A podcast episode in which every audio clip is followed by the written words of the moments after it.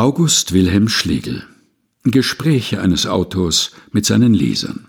Erstens Autor Viel dick und dünne Bücher hab ich geschrieben.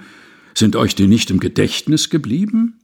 Die Leser Ach, sowas vergisst man im Augenblick. Wir fanden die dünnen schon viel zu dick.